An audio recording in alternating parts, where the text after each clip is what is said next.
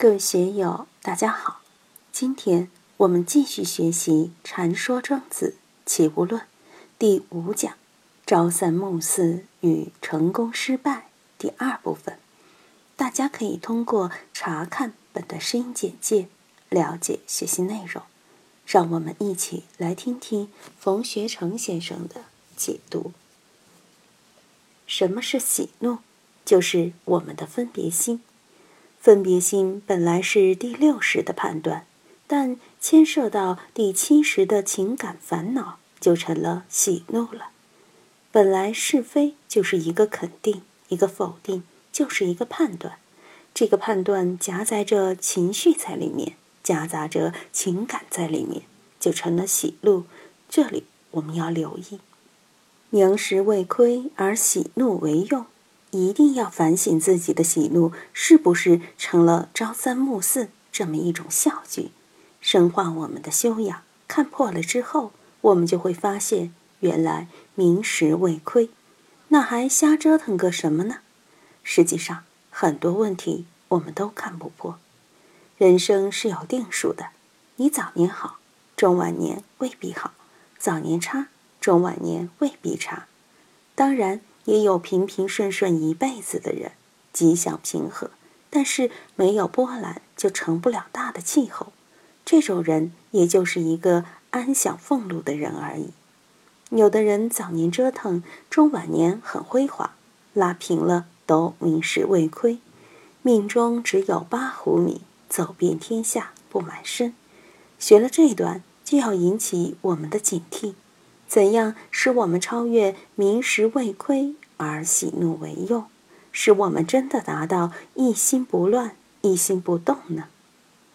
有位著名记者，我四年前就接触了，干练聪明，非常优秀，不论在什么单位干什么事情都能干出精彩，但是运气差了点儿，原因是又清高又直率。以前几次见面，我都没有公开的规劝他。昨天我就说他，你什么都对，就有一条不对，你眼神里面还有张狂之气、不平之气，就是没有看见静气，没有看见定神。我举了另外一位朋友为例，让他现场观摩。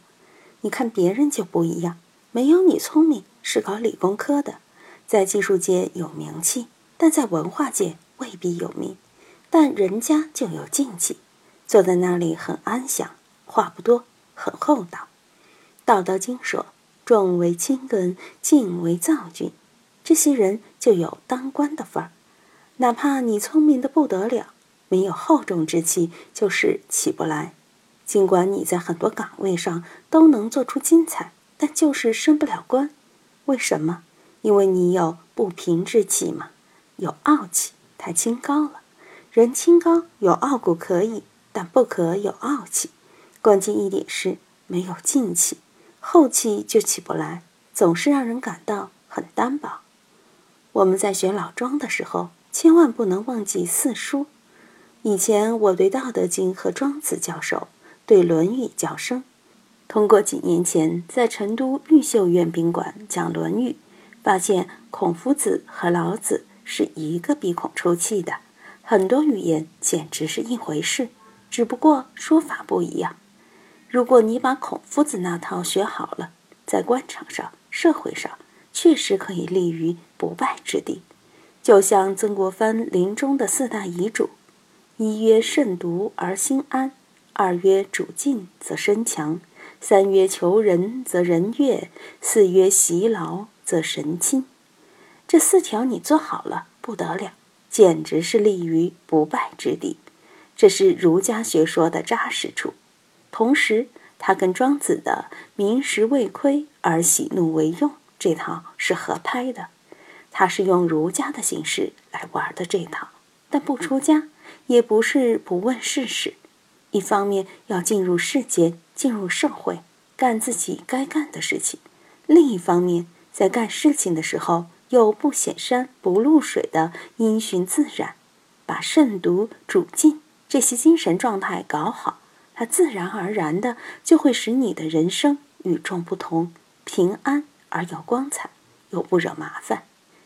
明时未亏而喜怒为用，亦因是也。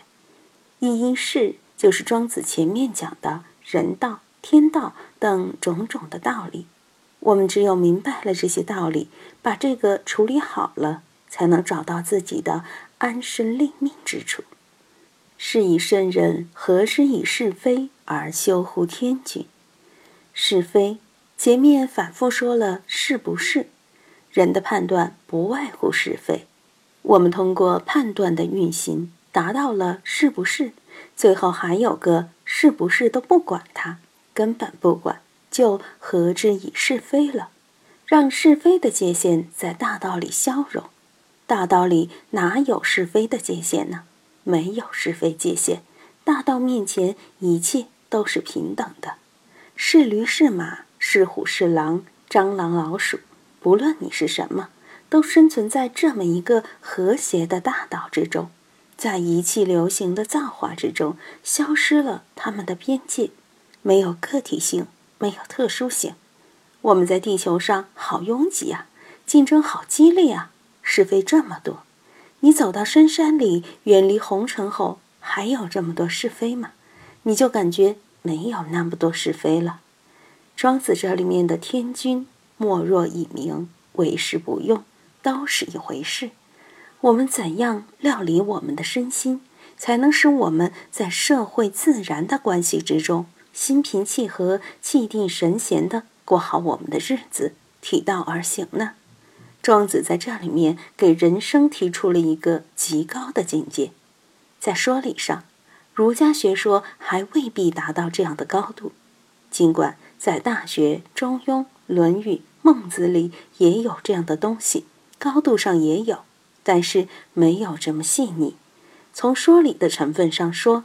在中国古代的理论体系和结构上，能像庄子这么严密的人不多，所以我们对这一段要留意。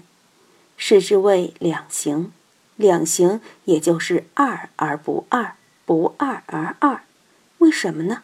一方面我们要安住于真如不动的境界，另一方面我们还是要面对众生。面对众生的时候，我们还是要安住于真如。在动的时候我很静，在静的时候我又动，动静不二，要达到这样才行。但也不是为了静而动，为了动而静，实际上不是这样的。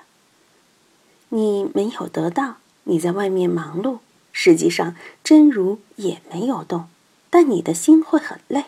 你悟到以后，明白这个道理以后，你的心就不累了，因为无论怎么忙，怎么累。但是我知道我的真如还是没动，那么你就心安。面对着世间万法是是非非，自己心里就有数了，是之谓两行，这样你就不会迷茫了。今天就读到这里，欢迎大家在评论中分享所思所得。我是万万，我在成都龙江书院为您读书。